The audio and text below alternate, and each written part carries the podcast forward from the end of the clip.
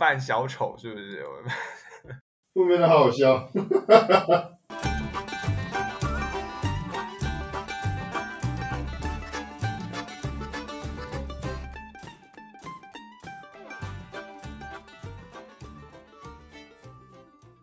欢迎收听《生活真鸟事》，我是苏子。我是乔，我是月饼，首先呢，要先感谢我们的干爹 Ryan Dash 零八零八，在第一集的时候又赞助我们了六十块，谢谢。哦耶！谢谢 Ryan，谢谢干爹，谢谢 Ryan 干爹。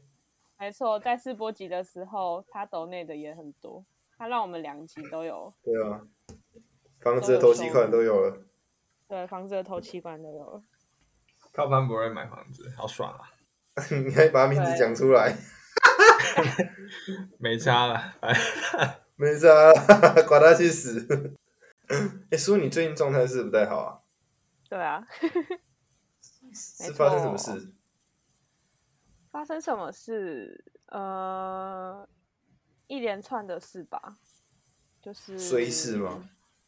也不是衰事，就是自己的变化，在经历自己的变化一些。对啊，就是一些，就是从九月之后的时候开始到现在发生了，我觉得自己经历很多很多不同的感受。九月发生什么事？应该说，其实从五月的时候，那个时候疫情嘛，就在家，那时候跟自己处的蛮好的，然后就想要这样子，想要这样子，心态很平静的过下去。但是九月九月的时候就是分手，然哦，后所以九月是分手。对，之后就是那个心情就是要适应这样子，然后，嗯、也是想了蛮多事情的，嗯，对，所以心理上的调试，你你自己处理的蛮久了。嗯，蛮久的，就是那生理上呢快半年了，生理上你有你有你有出现什么状况吗？就是感情的这个骤变啊？哦，身体上倒是还嗯好，因为呃，在去年变胖了一点，有变有变瘦了啦，十天不是会变变瘦比较多？失恋哦，其实我也不知道哎，没有到没有到极度的，应该说，就是我觉得我的身体是没有什么变化，但是脑袋跟感觉变化很多，成长了很多吗？也不是成长吧，就是那不然你觉得是？OK，好，所以好，It's OK。那你你说你生理上除了身身材有可能有点变瘦之外，你会失眠吗？失眠？就是分手那一阵子啊，真的、哦？你觉得？你看我高中睡成那样，你觉得我会有什么失眠的问题吗？好像也是。我只会多可是一般我只会多眠。多眠，所以你有变睡眠时间有变有变过吗？睡眠时间，我会，我嗯真的会睡很久。哦，所以你是你一样就是照常那样睡会我会起来的时候会想要逃避现实，然后就是哦，就继续睡啊？那你还是可以睡得着，跟。爬虫类好像。哎、真的哎，跟你要记得晒太阳爬虫类一样哦，冷血动物 冬。天就开始，冬天就开始多眠。嗯，哎、我 OK，好跟你说，真的真的很重要。我有讲过我去年的事吗？什么事？就是我去年焦虑症的事。哦，没有哎、怎么样？就是我我去年毕业的时候，然后我就焦虑症跟后来我后来是应该说那时候呃毕业前就焦虑症了，然后我就有就就有在看身心科，然后嗯后来七八月的时候，那时候我回高雄，然后嗯那个时候就没有没有复诊，但是那时候我觉得我已经就是有点转为忧郁了。好，就是呃，大概五六月的时候，这个可以讲啊，就是大概五六月的时候，焦虑症，然后后来七八月的时候回高雄就没有再看医生，然后那个时候就是真的有一点，我觉得是已经有点到忧郁的状况，但是因为我也没有看医生，所以我不知道是是不是忧郁症，但是就是真的是对任何事情没有没有什么期待感，然后也嗯，有想死的念头，然后吃的东西也哎呀，吃的东西就是也是就就是都是水煮的东西，然后也不想没有什么欲望，然后我觉得经就是经历，后来我回台北的时候，我每次看医生，我都讲不出一些，我都讲不出一些我忧郁当下的感觉。反正那个就是一个状态。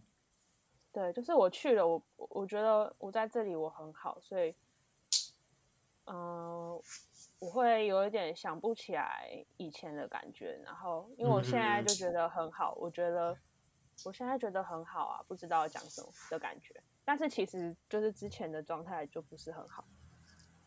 嗯，那所以你回想起来，你你你会你会想不到吗？还是说你是克制自己不要去回想那时候的感觉？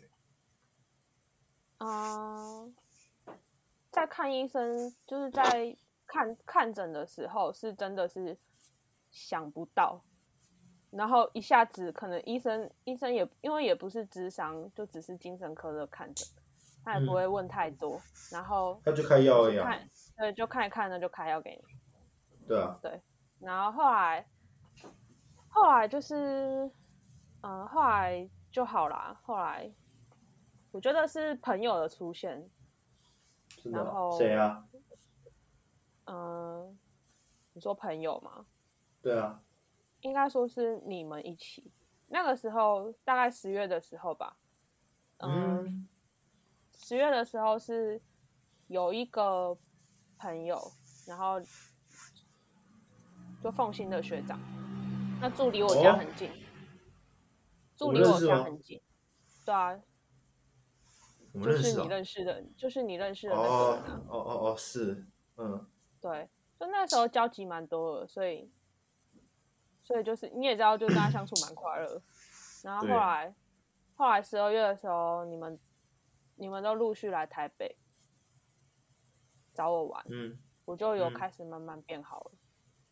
哦，直到今年，直到今年疫情前的时候，也有陆续来找我玩，然后就真的是开始变好。真的啊，然后到五月的时候，哦疫情的时候，也是很快乐。就我觉得我自己在家跟自嗯己相处的很快乐。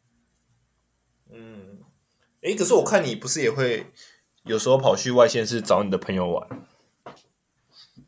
嗯、好像其实也没有，今年今年没有，今年没有很多。我、今年没有吗？所以都还是一样，就是你朋友来来台北找你玩。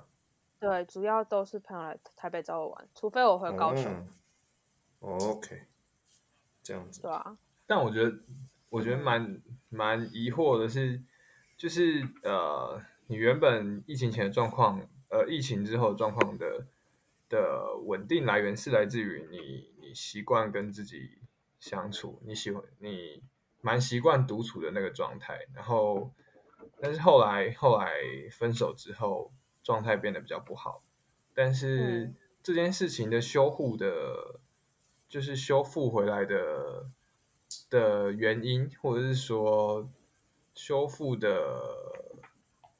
呃过程，是因为有有其他人的出现，朋友之类的东西的陪伴，你说？我分这个这个解读没有错吧？嗯什么意思啊？我听不懂。白话的一点吗？哦，好，白话一点就是，你因为喜欢，你因为习惯独处，所以你觉得状态变好了，就是你你喜欢那个状态，然后分手之后状态变不好了，但是这个不好要要调整回来，是要透过 要透过其他人的的陪伴，或是其他人来跟你相处，对，对吧？那这样不是蛮奇怪的吗？就是因为你你最早的我觉得是不，我觉得不能这样解读。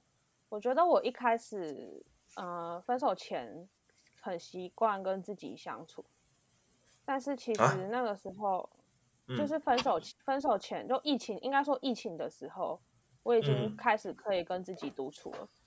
然哦。后，，呃，但是就是因为那个时候你还是有一个对象的，所以你就算有什么事情，你有一个对象可以讲讲话，就是传简讯啊、讲电话这样。嗯。可是分手后的时候，你是会觉得你是真的一个人的，然后那个时候，呃，我跟就是我开始找了很多朋友，然后出来聊聊天，然后一对一嘛，很，嗯、呃，对，然后其实蛮意外的是，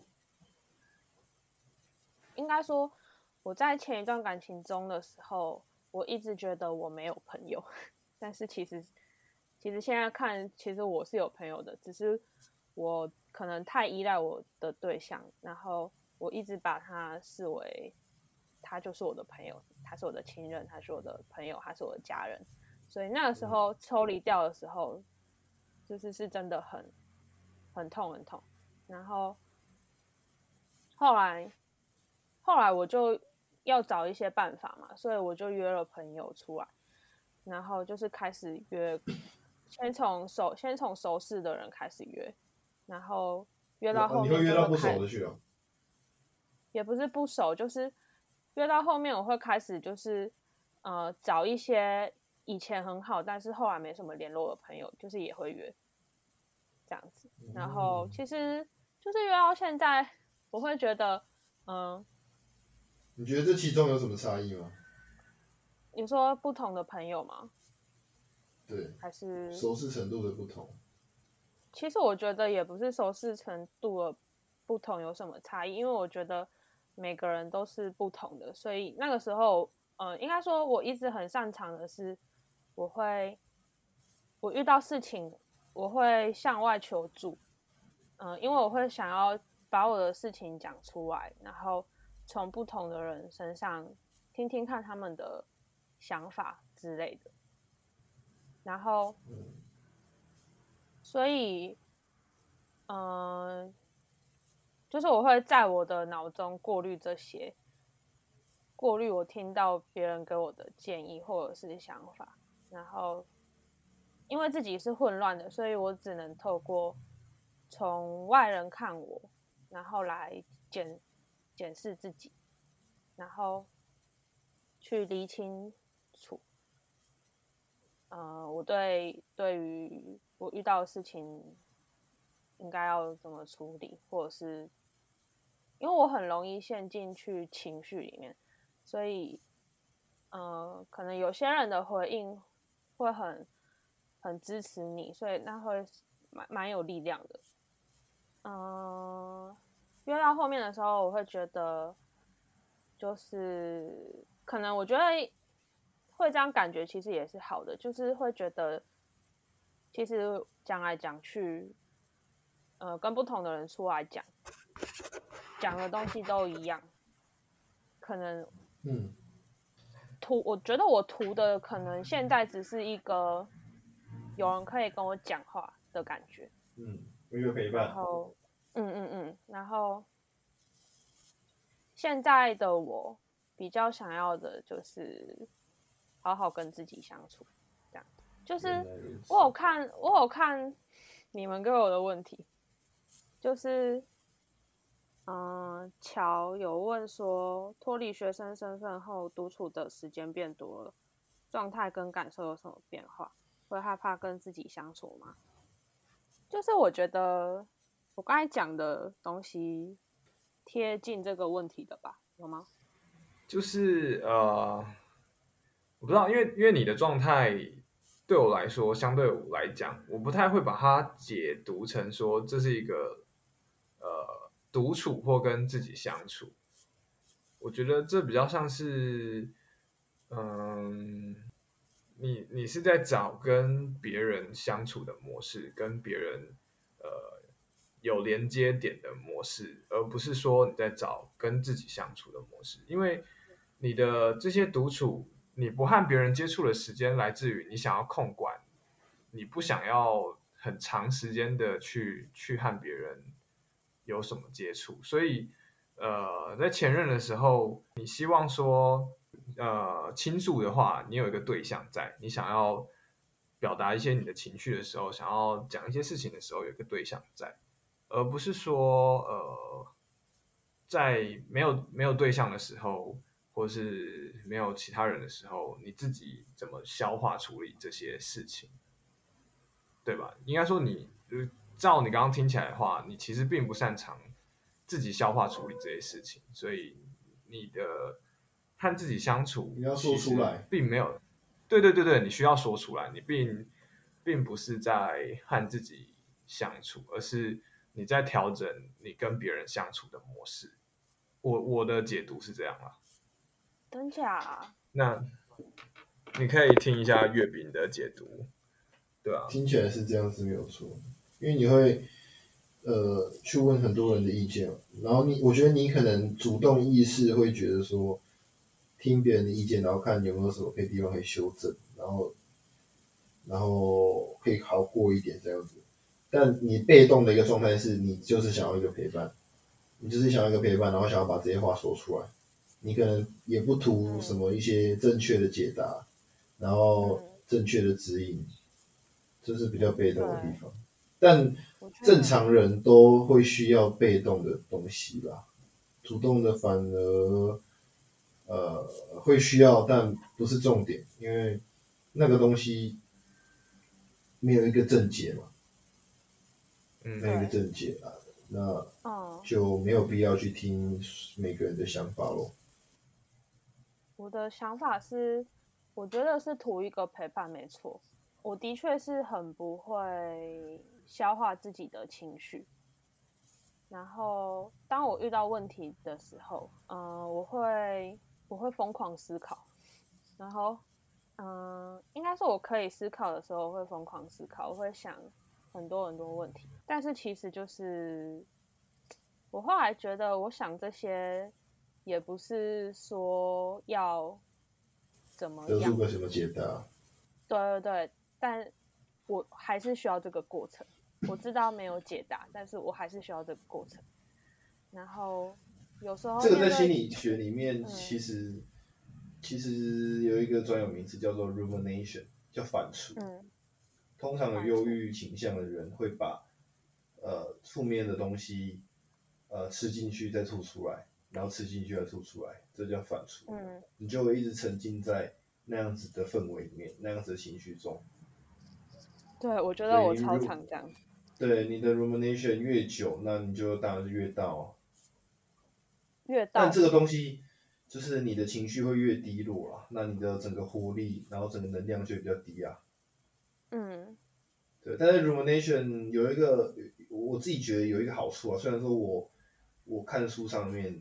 给的一个回答都会是说这个东西是比较负面，然后尽量避免，因为忧郁症患者常常会有这个这个状况嘛。嗯，我自己我自己的解读是说，rumination 它其实可以帮助你专注在呃特定事件上面。嗯，你你可能真的想要去想一个解答，但嗯，你可以把这个焦点放在另一件另一个事情上面。嗯。就假如今天好，我举个例子，你可能因为 A，，你今天因为你走路踢到一颗石头，然后你脚爆半痛，然后痛到这方面你就开始忧郁哦，为什么这么衰？然后踢到一颗石头，然后脚流血什么什么。但这时候你就可以把焦点放在等等你要考试的上面，说啊，看怎么那么衰啊，脚踢到石头，等下要考试，然后你就把 focus 聚焦在等一下考试上面，我等下考试有哪些东西要想这样子。那就一直去想，一直去想，这时候 rumination 就会变成是一个你的武器，一个不错的方式。哦。对，转移你的焦点，然后持续去 rumination。而且人其实，在呃比较情绪低落的时候，你的专注能力是提高的。嗯。跟你在情绪亢奋、很嗨的时候比，你的情绪，呃，你的你的专注力是发散的。所以，如果说你想专注在某一件事情的话，你情绪低落是最好的状态。嗯。所以有时候我也会利用这一点，的的应用方式，就是比如说我今天我很认真的想要去专注在某件事情上面，然后呃我可能就找一些事情，然后让自己能沉浸在那里面，就 rumination 嘛，然后把自己的情绪调对了，我专注力就提升。嗯，沉浸在性爱里面，让自己那不行，性爱太 hype，太 hype，你就会一你你就一边读书一边想到那些东西，然后就看怎么读读不下去，真的。但是我还蛮意外的是，你们的解读跟我的解读不一样。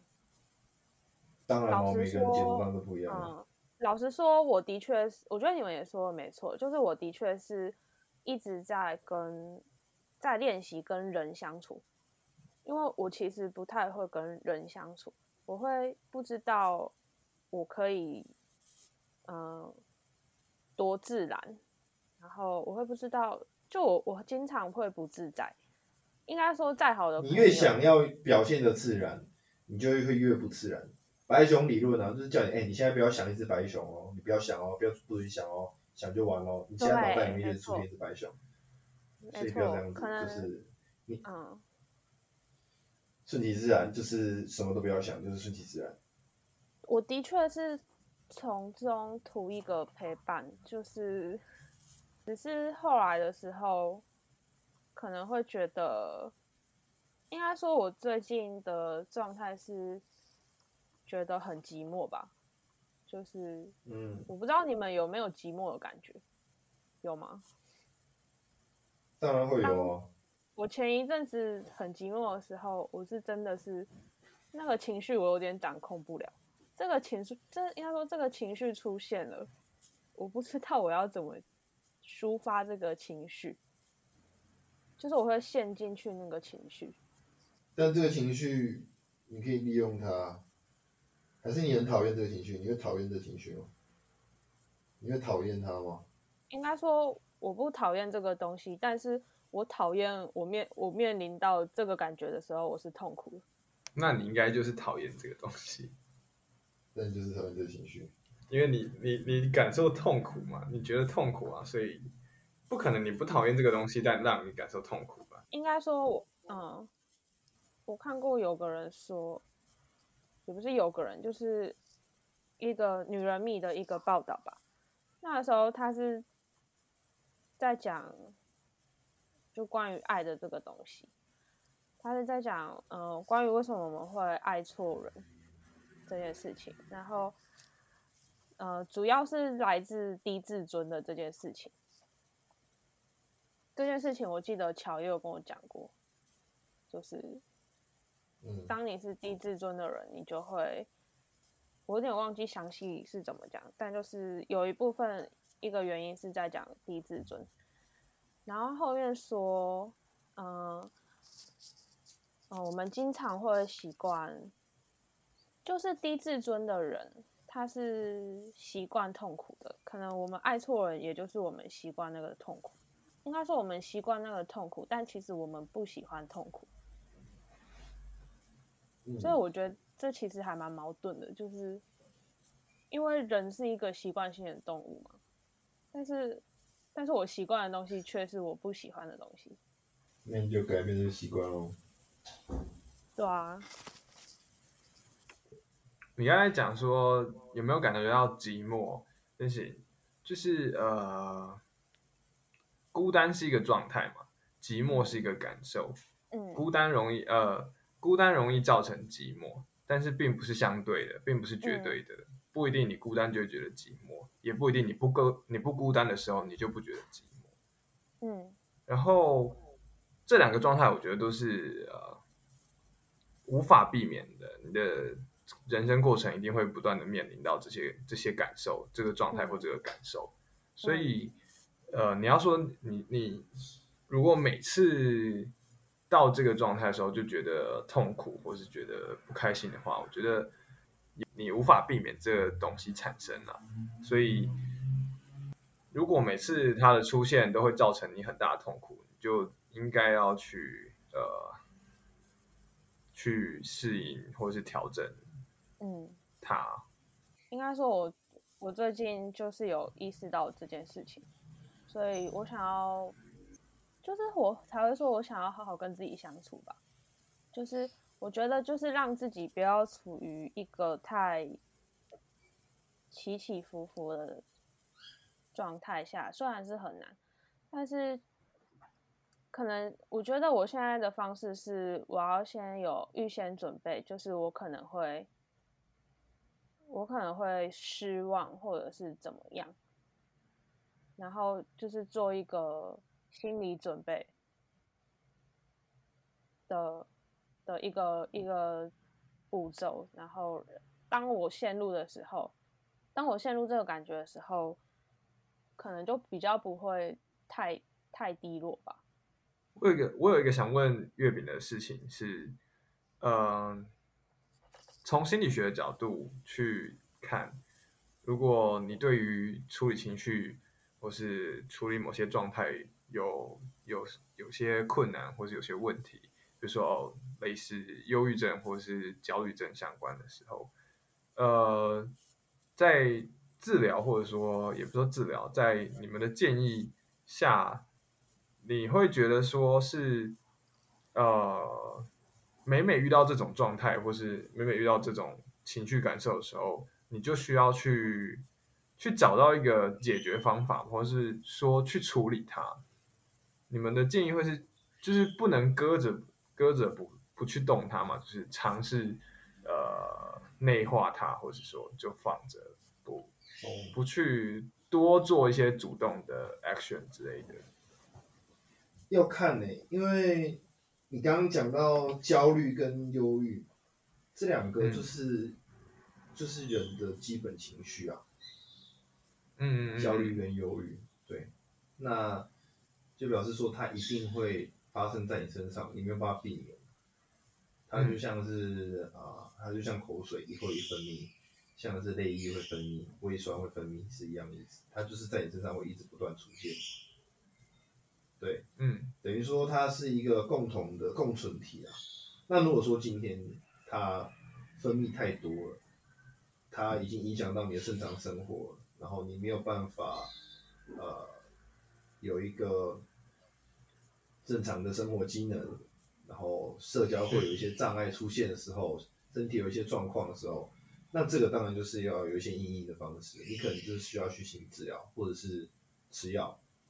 或者是你透过一些呃，阴影的方式，好，阴影的方式有几个啊？一个是刚刚就是心理治疗嘛，心理治疗很多啦，做不完，行为治疗、认知治疗一堆，然后再就是吃药嘛，就是吃一些可能血清素抑制剂啊、多巴胺增加这些，那这都是一些阴影比较严重的一个情况，你可能觉得生活已经没办法自理了，然后会妨碍到你的呃生理机制的时候，会去采取这些情况。啊，你自己也可以有一些主动的的阴影方式啊，你可以去运动啊，然后往户外去多走走啊，然后多跟人谈话啊，多跟人交流啊，然后跟小动物玩啊，这些都可以啊。嗯。所以有很多应对方式啊，只是呃，如果说你真的要每每当忧郁或焦虑就出现的时候，你就。选择去 copy 它，就去处理这这个东西的话，会有点显得太太多余、太累了。因为这些东西本来就是它随时都会发生的。嗯，对，它就是它会呃，它它是跟你共荣共存的，有点像现在 COVID nineteen 一样，我们要学习着与它共存的概念。对，但如果今天你是重症的话，麻烦去看医生。除此之外，我觉得没有其他的，应应该还是有其他的方式啊。我觉得，如果说你要讲讲细一点，很多很多方式啊，有些什么狗狗治疗啦、游戏治疗、音乐治疗一堆哦，塔罗牌也算啊。嗯，对啊，它就是给你一个一个照应嘛。嗯，因为人的焦虑跟恐惧就是来自于未知嘛。然后你去算塔罗，去算紫薇，它就给你一些方向，让你觉得。哎，未来我好像看到了一点，我应该可以怎么做？嗯，你就比较不会慌了。嗯，对啊，我觉得，我觉得我就是在找一些策略吧，生存的策略，就是与与之共存。因为我知道我就是这样的人。应该说我是最近才知道，我就是这样的人。我之前会一直想要逃避，我会应该说，当我有这种感觉出现的时候，我会开，我会觉得自己很烂。然后，其实我也是看人类图之后，我才他他是说我是情绪型人格。我那个时候，然后我就看了一下他的讲解，我就才意识到说，对我就是这样的人。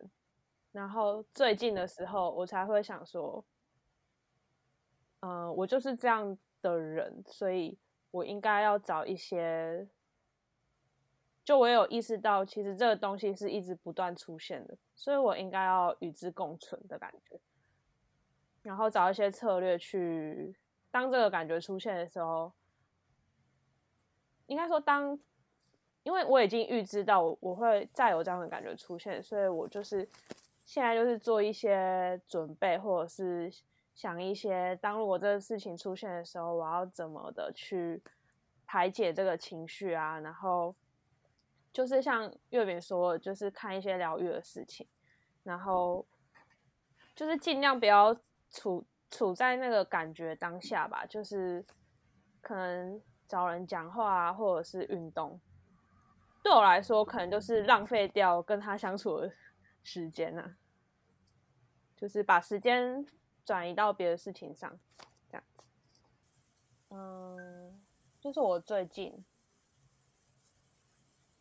我最近一直就是，嗯，我前一阵子的时候状况不是很好嘛，然后就是我会疯狂思考，然后，嗯，我室友是念中文系的，然后。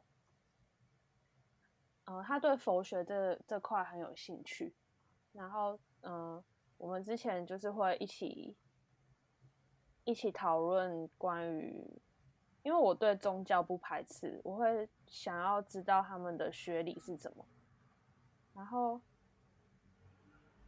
他跟我讲到的是，就是就我们会开个读书会，然后可能一起讨论这些东西，或者是。我们很平常的聊天也会聊到这些东西。他跟我说的是，他跟我说，嗯，不要，就佛学里面有个有个东西是在讲，不要把不要把我当成是一个主体，就是我不知道我这样讲对不对，就是他说我。可能我们对于我就会觉得我就是我嘛，我是一个，我是一个存在，我是一个物体。但是我们是每就是上一秒的我跟这一秒我不一样，所以我们是瞬息万变的，这样子。所以这是一个要逃脱痛苦的一个，可以可以逃脱痛苦的时候，你可以跳出我这个主体，然后去思考。这是一个方式。当我意识到这件事情的时候，加上可能最近遇到的事情都是蛮蛮有变化性的，然后我一直不断的在吸收这些东西，然后我感觉我自己也变了蛮多的，就是变化蛮多的，事情也变得很多，然后。嗯，有好有坏，然后没有，就是这是一个完整的状态，就是改变都是一个完整的状态嘛，就是有好有坏。嗯，然后加上自己又是一个不断在变化的物体，突然觉得找不到一个依靠点。这个话题是不是太沉重？好，好，下一个话题，那就。那就月饼，你接一个你的轻松一点的问题吧。好吧，你妈是不是之前有因为政治的一些因素跟你有不和过？对啊。那那时候是发生什么状况？就那时候，嗯，总统大选，然后，嗯，他知道我不会投他想要投的。那个候选人，然后我就，哎，不要挖洞给我跳，就我们就是我我们的那个理理念不太一样，然后我就还是回家投票，然后投投完票我就回家嘛，就回家休息一下，然后结果我我妈就下班了，她一看到我，她说你哪里来投票，然后她问我，她就开始问我我是不是跟她投的人不一样，然后我就说对啊，然后他就发疯。他把他要开始碎碎念，然后就然后就有点把我赶出去吧。然后我当下我就真的傻眼，我就拿着我的行李，其实我那时候也准备要回去，然后就拿着我的行李，然后就这样出门，然后我就在外面外面哭，然后我就傻眼哎，我觉得很荒谬啊。然后就是我我就是真的被赶出，就是我是真的被赶出家门，然后哭着回台北。我觉得就是这个有点太荒谬，然后他他其实他其实也没有跟我道歉什么，然后可是但是我的立场其实我一直也都是保持我的立场。后来就是我就算不想跟他讲这些事情，他还是会主动跟我讲这些事情，然后我就觉得心很累，然后。我觉得我后来学会了，就是我后来有一次还跟他，也不是说学会，就是我我开始就是阐述对于这些事的想法，我就跟他说，嗯，你对于你的候选人，你有你的期望，那是因为你怎样怎样，然后我会我就说我支持我的候选人，是因为我的理念是怎样怎样。所以我这样做，后来其实谈到后面也没有一个结论，但是我觉得沟通就是有沟通这件事情还蛮重要，就是我要要告诉他，其实我懂你在想什么，只是因为我想要这样，所以我才这样。有沟通啊，但是可以可以料想到效果并不是那么大。我也没有想要改变他，只是我觉得他要改变他的态度。那个沟通的，你可以在这边跟他喊话一下。在那边啊，他不会听啊。假装他会听。好，妈妈，请你改变你的态度，谢谢。否则。否则这，否则就不是沟通了，这是对啊，不是条件交换。好，我的问题大概就是个比较轻松了，应该没有其他更轻松的。男生在女生的视角里面做什么事情会觉得很瞎？呃，这个问题我一看到的时候，我觉得很难回答。哎，嗯。就是，如果是说装酷嘞，装酷会很瞎吗？会，这会很难回答吗？这这对男生来讲，就是哦，你看到什么样的的状态，你会觉得哦，这个这个这个女生很瞎，或者是对啊，我觉得蛮好回答，就是你觉得这这个人不优的状况。嗯，我觉得装酷就蛮瞎的，然后自大吧，自大也蛮瞎的。自大，我也觉得自大很像。自大是包含什么？把自己说的很厉害。对，把自己说的很厉害那种，然后把自己的经历都讲的都是经历的感觉，就好像很了不起的经历。我觉得就是看着会觉得有点自己的经历最屌。其实，其实我也，我也，我也不是觉得到说很瞎，我只是觉得哇，你好可怜哦，你一定很自卑。就会把这个拿出来讲。对，然后我觉得态度是让人感觉瞎了，但是其实心里会默默同情。哇，真可怜。可怜呢，就大概都是大概都是膨胀自己类型的的的个性或是表现。对，还有怎样的人呢？还有那种可能很很积极追求装懂呢？装懂也会吧，这些都蛮瞎的啊。对啊，我随便讲就很多了。你们自己也觉得瞎，所以在女生眼里就更瞎。我觉得那种很激情要追求一个人也蛮瞎的。啊，真的，真的很这样很瞎吗？对啊，对啊，Why？应该说在女生的眼里就会觉得，好，假设有某个男生要，你要你要注明说，在我的眼里，而不是在女生在我的。在我的眼里，就可能可能如果某一个人他想要追求追求我朋友好了，然后呃，我朋友就已经表示就是。他也没有接受什么，或者是很主动的回应，这种东西其实就蛮蛮明显的了吧。然后，然后我看到那个男的，假设就是一直从想要从我这里得到他的什么资讯，或者是怎样的话，我就觉得蛮瞎的。哦，这种感觉，没有自没有自知之明，蛮瞎的。你不就是你前面太简化了？你说积极追求，你应该讲的是。我直接讲大，我直接讲错话，那可以最后再讲一些好笑的吗？因为我不想要让大家觉得我我这集好负面。那你自己表演个笑话，你讲个好笑的笑话来听啊！好笑的笑话哦，啊，我还要自己表演哦，不然还要我们帮你，不然还要我们扮小丑，是不是？帮我想一下啦。那你你自己分享个，反正要跨年了，你自己分享一个，自己分享一个今年度最糗的事情，对啊？下岗的事，讲一个下岗的。干，今年度最糗的事情，还真的没有。好烂！要不然你们有什么很糗的事吗？So，你有什么？啊，就不是我们需要讲糗的事，哈，我们需要讲，我们是讲的。那我反问你们啊，不行哦。这样就没有达到你想要多补这个的目的啊！你想要多补的目的是觉得不要让人家觉得你很负面啊，啊，变成我们两个在出糗啊，啊，负面。负面还是一样，好不好？啊负面会跑到跑到我们身上，是不是？哎，你们问的问题都很深呢。